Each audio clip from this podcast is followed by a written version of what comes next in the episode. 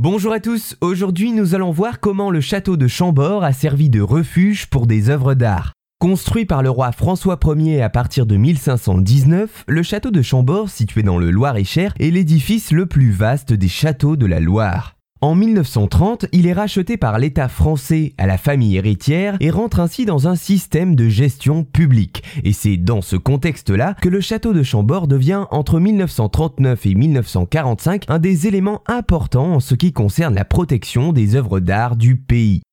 Et alors comment cela s'est-il passé? Eh bien il faut savoir que dès 1933, les musées français établissent des plans d'évacuation en cas d'urgence avec pour objectif de trouver des monuments éloignés des grandes villes et assez vastes pour pouvoir abriter des œuvres précieuses.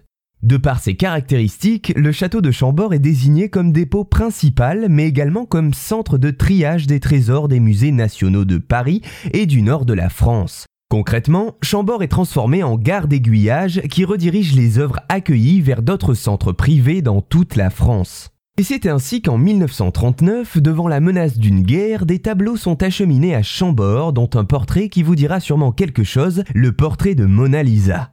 À ce moment, le déménagement le plus important de l'histoire en matière d'œuvres d'art commence et en 4 mois, ce sont 5446 caisses contenant les collections du Louvre, d'autres musées parisiens et de propriétaires privés qui quittent la capitale. Du côté de Chambord, c'est alors un joli palmarès. La Vénus de Milo, la Victoire de Samothrace ou encore le radeau de la Méduse trouvent refuge dans le château. Seulement, des contrôles stricts étaient menés.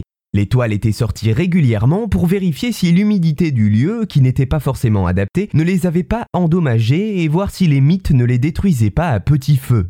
Les œuvres étant à l'abri, une autre problématique se présente alors, protéger le château des bombardements allemands. Des aménagements sont faits, on détourne l'eau de la rivière en moyen de tranchées. En 1940, avec l'avancée des troupes allemandes en France, les œuvres les plus importantes sont finalement transférées dans des lieux plus sûrs. Ainsi, certaines œuvres comme la Joconde ne restent que quelques mois au château avant d'être transférées, quand d'autres stationnent pendant toute la durée de la guerre au domaine de Chambord. Bilan, le château échappe de près à des bombardements, au crash d'un bombardier américain en 1944 et également à un incendie qui surviendra le 7 juillet 1945. Après tant de mésaventures, en 1947, les œuvres du Louvre qui étaient conservées au château de Chambord reprendront la route progressivement pour être acheminées vers Paris, permettant une grande remise à niveau du château.